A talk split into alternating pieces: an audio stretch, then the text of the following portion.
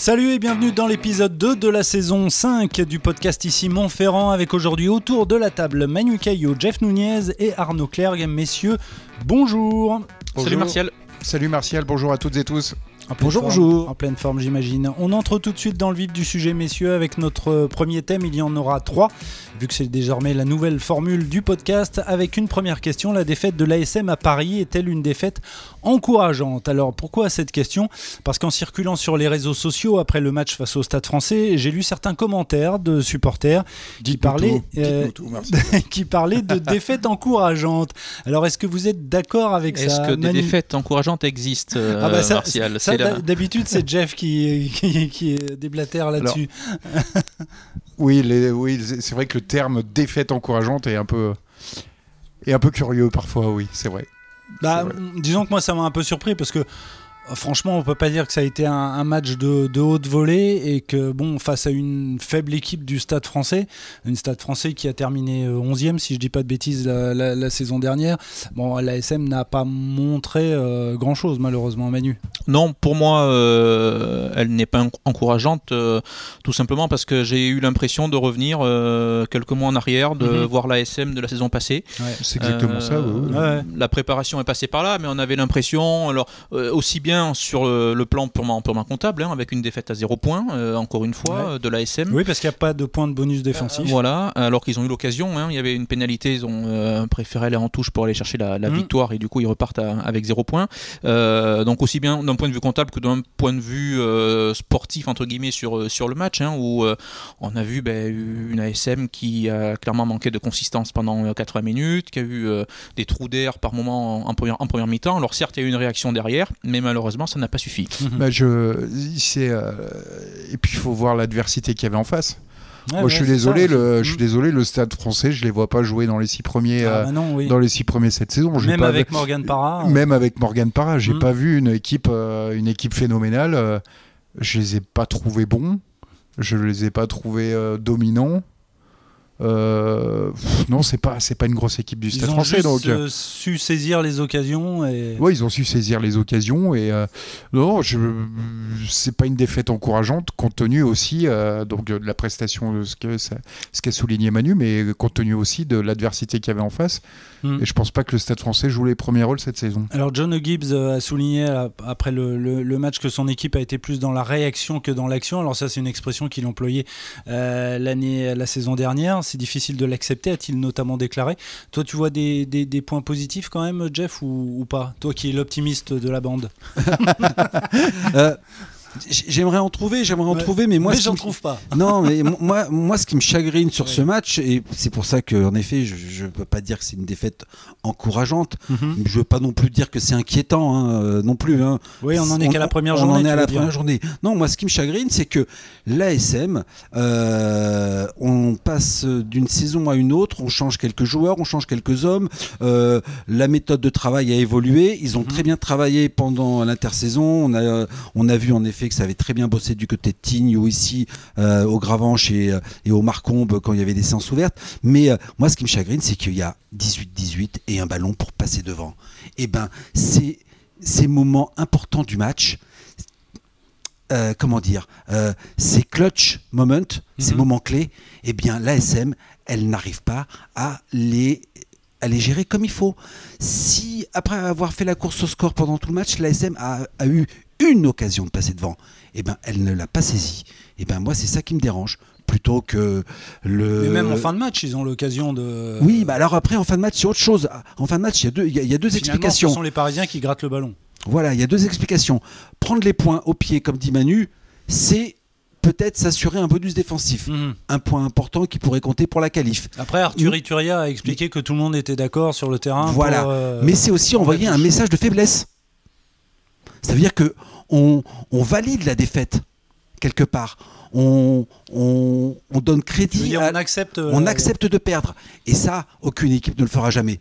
Parce qu'il n'y avait que 6 points d'écart et, c'est transformé en rapport 7.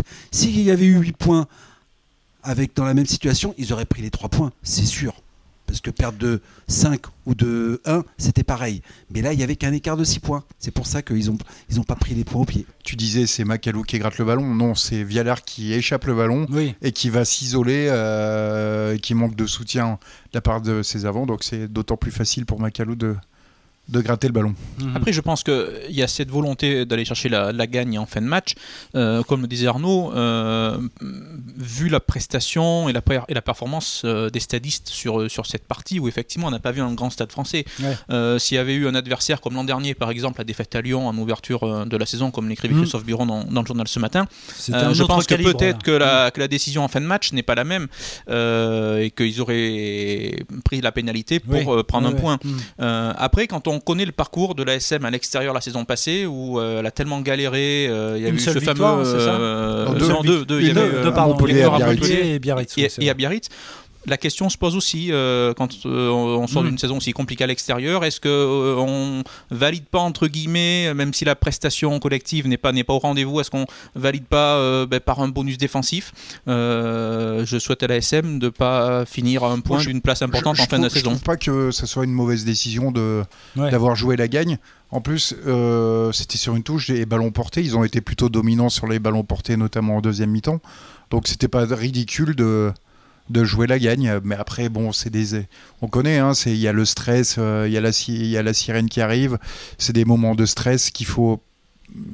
Il y a encore plus d'énergie à jeter dans la bataille pour Oui, puis gérer ce- cette tension, ce stress. Il faut se rappeler aussi que la première mi-temps n'a pas été terrible et d'ailleurs Arthur Ituria disait on a été euh, un peu apathique sur cette euh, première période. Donc, Oui, euh, oui, c'est- bah, la- Alors, après, sur cette touche, moi, j'aimerais revenir quand même sur deux choses. hein. C'est que le juge de touche, quand même, il est plutôt avare euh, en termes de positionnement de la touche. hein. Parce que Plisson, parce que c'est Plisson qui tape le ballon, trouve une très très très belle pénale touche. Et le lancer doit être dans les 5 mètres. Et là, euh, bah, je sais pas, je sais pas, il y a dû y avoir une rafale de vent qui a dû lui masquer les, Ouais, enfin, le- et, et qu'on fait, ils ont eu une touche euh, à une bonne dizaine de mètres dans- de l'embut. Primo. Et deuxième mot, c'est ce que je reviens tout à l'heure. Prendre les points au pied, c'était euh, peut-être logique par rapport euh, à plein de choses, mais aller en touche, c'est tout sauf illogique. Et surtout, aller en touche, ça envoie un message qui, par rapport à ce que dit le président Guillon depuis déjà quelques semaines, euh, n'aurait pas, été raccord. Prendre les points au pied, c'est quelque part s'avouer vaincu Oui, et envoyer va- un message de faiblesse. on va rappeler Donc, que Jean-Michel. Guillon a annoncé que l'ASM visait le, le titre Oui, mais euh, encore une fois, saison. euh, par rapport, euh, je comprends la décision, vu ce que le Stade français avait, avait proposé, parce que, et comme le disait Arnaud, c'est vrai que sur les groupes pénétrants sur les touches, en deuxième mi-temps, euh, l'ASM euh, s'était montrée euh, dominatrice. Mhm. Donc le choix est tout à fait logique. Oui. Euh, voilà, je dis pas qu'il aurait fallu impérativement prendre, Oui, oui. euh, prendre cette pénalité, ça aurait pu se comprendre. Et après, c'est la réalisation voilà. qui malheureusement n'a pas, n'a pas suivi. Messieurs, on va attaquer le, le deuxième thème maintenant de ce podcast. Euh, Qu'avez-vous pensé de la prestation de Morgan Parra? Morgan Parra Oh, qui est donc euh, passé euh, du côté du stade français. L'ancien demi de mêlée, donc l'ASM de l'ASM porte désormais donc le maillot rose en l'occurrence samedi. Il était titulaire face au jaune et bleu, il a joué 68 minutes. Certains de nos confrères ont qualifié sa prestation de sobre mais efficace. Ouais, c'est ça.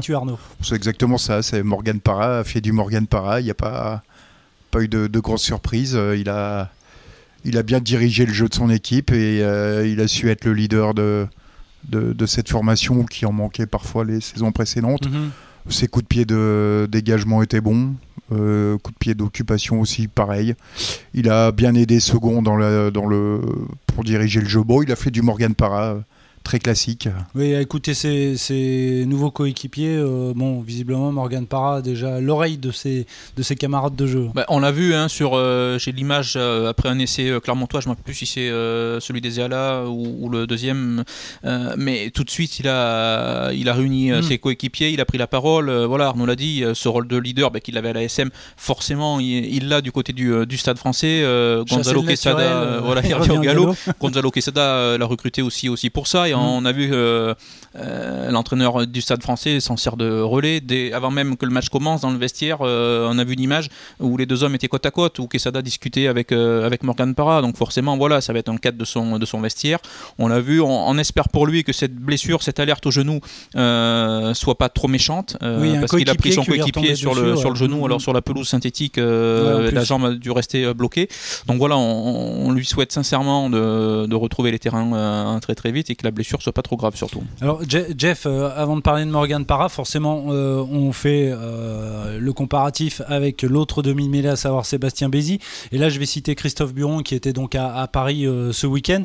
Sur l'impact dans le jeu, l'influence auprès de ses partenaires et la qualité de son jeu au pied, il est difficile de ne pas donner une longueur d'avance aux néo-parisiens. D'accord avec ça? Oui, complètement. Complètement. Euh, je fais partie des. Alors c'est pas. Je suis pas un apôtre de la. Je suis pas un nostalgique pur et dur. Euh, j'aurais. Oui. Euh, le, rose lui va. Lui, va bien aussi au teint. Voilà. Mais le jaune et bleu lui allait mieux. Mais j'étais très très fan du, joueur parce que et je le reste et je le reste. Et, et en effet mais rappelez-vous ce que je ce que j'avais dit ce même podcast il y a, peut-être deux ans de ça en oh, disant, en, disant en disant euh, euh, sur l'arrivée de Sébastien Bézi je dis attendez attendez parce que on, va attendre parce que les matchs qui comptent il y en a un qui est sur le terrain et il y en a un qui est sur le banc et il y en a même un qui est en costard dans les tribunes. Et eh ben les matchs qui comptent para lui il les toujours sur le terrain. Eh ben, je maintiens que c'est euh, certainement euh, derrière euh, les deux trois internationaux qui se disputent la sélection pour la prochaine Coupe du Monde, ce qu'on fait de mieux en demi-mêlée en France. Voilà. je suis pas étonné de ce qu'a écrit Christophe. Je suis pas étonné de la production qu'il a fait samedi. Je suis encore moins étonné qu'il ait fait ça face à son ancienne équipe heureusement, euh, ça donne toujours un petit surplus de motivation de montrer ce qu'on vaut, euh, même s'il est parti dans d'excellents termes de, de, l'ASM. Hein. Et, au contraire, ça lui permet déjà de mettre sa patte sur, auprès du groupe, de ses coéquipiers, euh, de montrer qu'il est capable de, de, les amener vers des victoires qui sont pas simples, qui sont compliquées à aller chercher pour eux, parce que je maintiens quand même que le, Stade français aura du mal à être dans les 6. Hein, voilà. On est tous d'accord. Je les vois plutôt entre 8 et 10. Voilà. Mhm. Messieurs, si vous n'avez rien à ajouter sur euh, Morgan Parra, eh bien, on va passer au, troisième et dernier thème de ce podcast, à savoir Pau. Est-il l'adversaire idéal pour décrocher un premier succès en top 14 Alors Pau, euh, bah, c'est la prochaine équipe qui va, qui va venir au, Michelin. Ce sera samedi à 17h. 17h, c'est ça, tout à 17h. Euh, Pau qui a eu toutes les peines du monde samedi pour venir à bout de Perpignan. Victoire des Béarnais 16 à 14. Et à l'issue de la rencontre, l'entraîneur palois a notamment déclaré Nos ambitions ne sont pas de jouer ce rugby-là, ce n'est pas digne du top 14. Si le week-end prochain on ressort une copie aussi faible en conquête, on aura vraiment du pain sur la planche. Donc, a priori, ce qu'on dit, c'est que bon, hein, ça le fait. Bah, le, non seulement non seulement c'est l'adversaire idéal euh, pour se relancer pour, euh, pour une première victoire dans ce top 14, mais les Clermontois seraient bien inspirés de prendre le bonus offensif aussi. Avant, mmh. euh, parce que parce tu que parles du calendrier qui suit. Voilà, il y, a, y, a Toulon, il y a, y a La Rochelle, il y a Toulouse qui se profile. Ouais, Lyon et Toulouse ensuite, après, après Toulon, La Rochelle. Ouais. Quand même c'est une équipe de Pau qui est affaiblie par rapport à à la saison précédente, le départ d'Astoy, je pense que dans le jeu, ça. Oui, qui est désormais à La Rochelle. Ça, ouais, ça a plombé un peu l'animation offensive de, de cette équipe, je pense. Et oui, effectivement, les Clermontois seraient bien inspirés de, de se euh, remettre la tête à l'endroit. Donc Manu, on est d'accord, des fêtes, euh, des fêtes interdites en plus quand, ah bah le calendrier euh, qui, qui arrive là jusqu'à au moins la sixième journée. Ce serait une très mauvaise performance que de perdre à domicile pour un, premier match euh, à la maison, il y aura forcément beaucoup de détermination, beaucoup d'envie du côté clermontois pour cette première euh, à domicile. Jono Gibbs l'a dit dès la fin du match déjà au Stade Français où ils étaient euh, où ils avaient basculé sur sur cette rencontre-là. Il attend une réaction de ses joueurs par rapport à la copie livrée face au Stade Français. Donc oui, forcément, il faudra faudra s'imposer face à face à Pau. Une équipe de Pau, moi depuis depuis plusieurs saisons, qu'on sent sur le sur le déclin. Alors il y a eu beaucoup d'ambition, il y a eu des moyens pourtant qui avaient qui avaient été mis, mais on sent que ben, cette équipe plus ça va et plus ben, le maintien euh, à la fin de la saison. Euh, voilà. Mais sauf que le, ça se tend de plus en plus. Et moi, cette équipe de Pau, je la vois dans le championnat A4. Euh, pour, le, pour le maintien avec Perpignan, Brive, Bayonne et Pau. Voilà. Donc effectivement, c'est une victoire impérative pour, pour l'ASM samedi. Bon, Jeff, tu peux pas dire le contraire. Hein? Alors, victoire impérative, et d'autant plus impérative pour moi, c'est que j'en reviens aux ambitions de l'ASM cette saison. Hmm il y a d'abord la qualification et il y a quand même aller chercher un titre en top 14. Euh, et quand on voit ce qui Oui, parce que le président a dit que la Coupe d'Europe, oui, euh, serait bien un, peu tôt. Trop compliqué. Euh, je veux dire, bon, alors certes, hein, il suffit, il faut être dans les 6. Hein. Il n'y a, a, pas de problème. Euh, c'est d'abord être dans les 6 et puis après dans les 6, euh, on voit très bien que le premier peut être champion, mais euh, Castres a montré qu'en terminant sixième, on peut être champion aussi. Donc voilà. Donc, mais après cette saison encore, il y, y, a au moins, au moins 9 équipes qui. Voilà, voilà, voilà, voilà. Parce que pendant pendant que quand on n'avance pas, eux, bah, les autres avancent. Et puis l'ASM a, comment dire, des difficultés récurrentes à s'exporter. Donc elle est obligée de faire le plein, le plein de points à la maison. Oui, Même s'il y a deux ans, je me souviens que la section paloise était venue. Il y a deux saisons, c'est cela. Hein. la section paloise était venue gagner. Euh, en 2019, le 14 septembre, victoire des Palois 37 à 28. Et on se euh, souvient que l'an dernier, premier match à domicile, euh, il y avait une défaite face à Castres, au Michelin. Voilà, voilà, voilà. Donc il y, a des mises en route à domicile plus compliquées que d'autres. Celle-là, elle est, c'est pas la plus inabordable de toutes, mais doit, elle doit être pour moi pour aller au bout de du discours du président et des ambitions des joueurs, il hein, euh, eh ben, faut marquer son territoire à domicile. Alors, euh, ce qu'il faut dire aussi, c'est qu'il y aura une semaine de plus euh, de travail, parce qu'on on l'a pas évoqué tout à l'heure, mais sur ce match au Stade français, il y a eu beaucoup de changements, notamment au niveau des lignes arrières, et, on a clairement senti voilà, qu'il y avait un manque d'automatisme sur, sur des postes clés. Il y a une semaine de travail supplémentaire, donc voilà, les joueurs vont pouvoir progresser un petit peu, mieux se connaître, mieux se trouver. Alors, tout va pas être miraculeux en une semaine, hein, mmh. vont pas, mais voilà, on, je pense qu'on pourra euh, sentir ce, petit plus et des retours importants. Euh, Fritz Lee et Damien Penaud qui devraient notamment réintégrer le groupe ce week-end. Tout à fait. Messieurs, merci beaucoup. Euh, on va passer au top et au flop avant le quiz que Jeff attend avec impatience. les tops et les flops, vous le savez, nouvelle formule. Je ne vous demande pas un top et un flop, mais un top ou un flop. On va commencer avec toi, Manu. Qu'as-tu choisi ben, Ce sera un flop. Un flop, ok. pour la pelouse du stade Aurillacois. Ah indigne du, niveau professionnel. Euh, donc pour le match euh, Aurillac Provence Rugby qui s'est disputé vendredi soir. Alors on sait il y a beaucoup de, euh, de paroles autour des, pelouses actuellement. je comprends tout à fait par rapport à la sécheresse. par rapport à la sécheresse. Donc c'est pas du tout le but. De, mais là très franchement, enfin on a eu l'impression quand j'ai vu les images à la télé qu'ils avaient lâché un troupeau de sangliers sur la pelouse. mais franchement, alors Mauricio Rigiardo, l'entraîneur de Provence Rugby, l'a souligné à la fin. Alors il n'a pas cherché ça comme excuse Hein, pour expliquer la défaite euh, de, son, de son équipe. Il a dit que la défaite euh, a gagné, était méritée, mais il a, il, a clairement dit que jamais il avait, pu, il avait joué sur un, sur un terrain comme ça. Euh, donc la pelouse est très vieille du stade de Jean Alric. Alors elle arrive en bout de course, là, très franchement. Alors on sait qu'elle n'est pas. ça doit être très difficile à gérer hein, quand on connaît le climat aurillacois. Jean-François Nunez peut, peut, en parler, peut en témoigner à côté de moi. Je voulais, je voulais pas l'aborder de peur de froisser nos, nos amis corésien. Hein. C'est pas, voilà, euh, c'est pas le climat corésien. Donc, je peux comprendre effectivement entre des hivers très rigoureux euh, et puis des étés de plus en plus chauds. Quand on sait qu'à une heure de route du Cantal, il y a Brioude et qu'il y a bon, un climat méditerranéen, enfin bon, bref. Jeff, calme-toi, calme-toi. je vais Martial, faut reprendre la main là. Martial, vous pouvez pas laisser, dire ça. Non, mais voilà, c'est pour dire que je comprends, mais il va peut-être falloir que envisager. Il y a des solutions qui existent aujourd'hui avec des, pelouses hybrides, des pelouses euh, synthétiques. Euh, il va peut-être falloir qu'Aurillac euh, ben, prenne une décision et se penche sur le, sur, le problème, effectivement, pour pouvoir disposer d'une pelouse correcte. Allez, Jeff, top ou flop? Et Moi, j'ai un top. Ah. J'ai un top. Et, et mon top, alors, c'est pas sur un terrain, c'est juste après un match. C'est ce qui s'est passé entre Etzebet et Alalatoa euh, à l'issue du match de, de championship euh, entre, entre l'Australie et l'Afrique du Sud. On a vu qu'à la fin du match, euh, les, deux, les deux joueurs s'étaient plus qu'accroché quand même. Hein. Euh, on voit même le, joueur australien armé euh, un début de, coup de poing, mais se retenir. Euh, et d'ailleurs, on, devine sur la vidéo tu as le Trainini, l'arbitre français, qui est au milieu de ces deux. De, de, pas trop s'approcher quand même. De ces deux, de ces deux. On peut pas l'en blâmer face à Edzebet. Je me retiendrai aussi. Oui, oui, oui.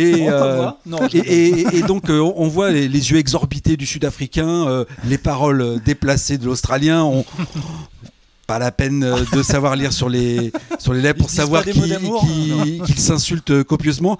Et à la fin du match, dans un vestiaire, on retrouve les deux équipes et on voit euh, notre ami Alalatoa euh, s'arrêter devant un frigo, prendre deux bières et aller trinquer avec Etsebet et, et refaire le match en Voilà, c'était, je trouvais ça super sympa. Les valeurs. Les valeurs, voilà, elles sont là. Euh, Ils se sont, ils ont failli s'en mettre une belle. C'est passé à ça, c'est passé très très près. Et après, ben voilà, on, on enterre, on enterre tout le reste. Voilà, On ce l'âge de guerre. ce n'est que, que du sport. Voilà. quel, quel romantique ce Jeff. Allez, un top ou un flop euh, pour toi Arnaud? Alors, au début, je voulais partir sur un top avec euh, les- le néo bordelais Tamboué, mais euh, on a appris une triste nouvelle là juste avant le- l'enregistrement de ce podcast. Et euh, je pouvais pas passer à côté. Mhm. C'est un gros flop, flop, flop euh, plus plus. C'est euh, l'arrêt de la carrière de Vérémy Vakatawa. Le Racing a communiqué euh, en début d'après-midi. donc pour des raisons médicales, le, le trois quarts centre international français était obligé de, de stopper sa carrière. On n'en sait pas plus pour le, pour le moment, mais le, le club a communiqué ainsi, particulièrement peiné par cette terrible annonce. Le Racing 92 apporte son total soutien à Viremi Vakatawa et a mis immédiatement en place toutes les dispositions pour accompagner son joueur emblématique le mieux possible dans ces moments particulièrement difficiles. Alors visiblement, c'est la commission médicale de la LNR qui aurait décidé d'interdire le, le joueur de poursuivre sa carrière Mm. professionnelle de rugby en France. Ouais, il Voilà, arrive à l'accompagner effectivement parce que Tout juste âgé le, de 30 le- ans. le- le club, le club doit, doit organiser une conférence de presse demain pour, Voilà, c'est ça. ouais. pour expliquer euh, les tenants et les aboutissants. hein. On sait que Virimi euh, Vakatawa est arrivé en France très jeune. hein. Euh, Il, il a joué euh, au Racing, il a après eu un contrat fédéral avec la fédération française. Pour le 7, Et, et- et pour jouer à 7, euh, ce qui lui a permis eh ben de, de se montrer, de montrer la qualité de joueur que c'était, Mm. euh, de faire les Jeux Olympiques d'ailleurs, me semble-t-il, à Rio. Euh, et, et après, il est revenu dans le giron du, du Racing et il était international à, à 15. hein. Donc mauvaise Ouais, nouvelle, à commencé à un an de la l'aile, Coupe du 15, Monde. ouais. euh. Et euh, triste parce que quel, quel, euh, quand il est en pleine possession de ses moyens, euh, quel joueur Allez messieurs, euh, comme dirait Jeff, the show must go on, donc on va finir avec le, le quiz. Euh, on va débuter avec le jeu de l'entraîneur. Je sais pas si vous avez écouté euh, euh, le, le podcast euh, la semaine dernière. Ouais, j'ai écouté moi. Donc je vous donne trois indices, à vous de me trouver le nom d'un entraîneur de rugby, bien sûr. hein. Si vous me dites Christophe Galtier, ça va pas le faire. Alors si je vous dis Clermont, Montauban et Castres, vous me dites un entraîneur de rugby.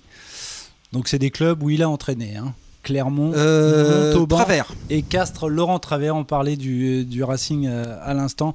Bonne réponse de Jeff. Si je vous dis Stade français, Montpellier et Toulon, vous me dites... Azam Euh, non, pas Azam.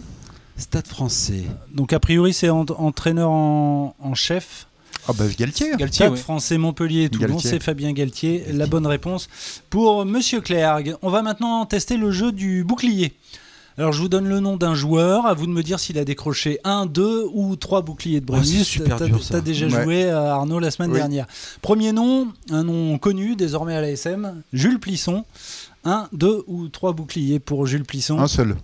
Un seul. Un seul. Un seul avec le Stade français. Deux pour exact. Manu, un seul, ah, effectivement, avec le Stade français. 2015. En 2015, le point est pour Arnaud. Il a Ah, c'est donné la la- SM. Eh, c'est la fête à Jeff. Voilà. Autre nom, messieurs. C'est de l'arnaque, oui, tout à fait. Ce podcast est de l'arnaque, je me retire. Bonsoir.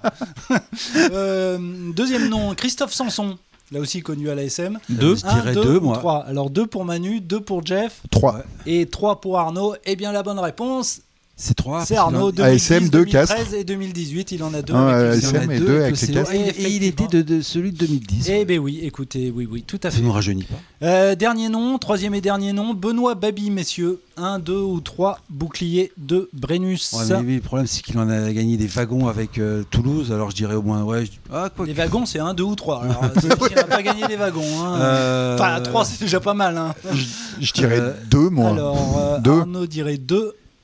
Euh, Manu est en pleine introspection. Moi, je dirais un. Et Jeff dirait. euh, Ah bah, un. les- Alors, toi, tu viens de me dire qu'il en a gagné des wagons et tu me dis un. Je vais dire- euh, Je vais dire 3 Quelle sans- logique. pour me démarquer de mes petits euh, Allez, partenaires, bah, mais bon, je bah, sens On pas. va dire qu'Arnaud a fait un sans faute. C'est deux. 2001 avec le Stade Toulousain et 2010 avec euh, l'ASM. Ah ouais, quand même. Allez, on termine. Belle longévité. On termine avec le, le jeu du champion.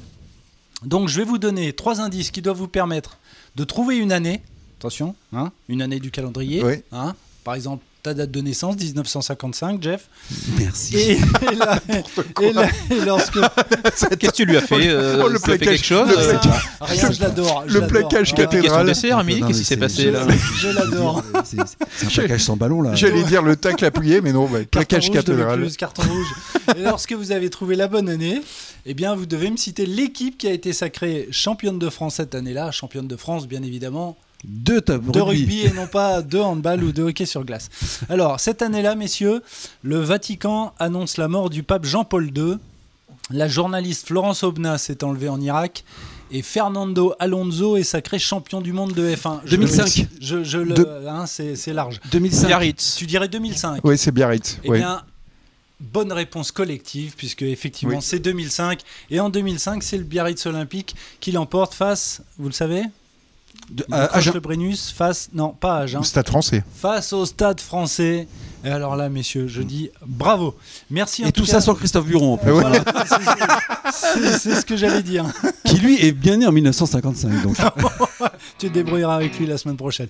Euh, messieurs, merci beaucoup. Cet épisode, vous pouvez bien évidemment le retrouver euh, sur le site de lamontagne.fr et sur les différentes plateformes de podcast. Messieurs, merci beaucoup. Et à la Merci prochaine. à toi. Ciao. Bonne soirée. Au revoir. Bonne soirée à toutes et tous. Ciao, ciao.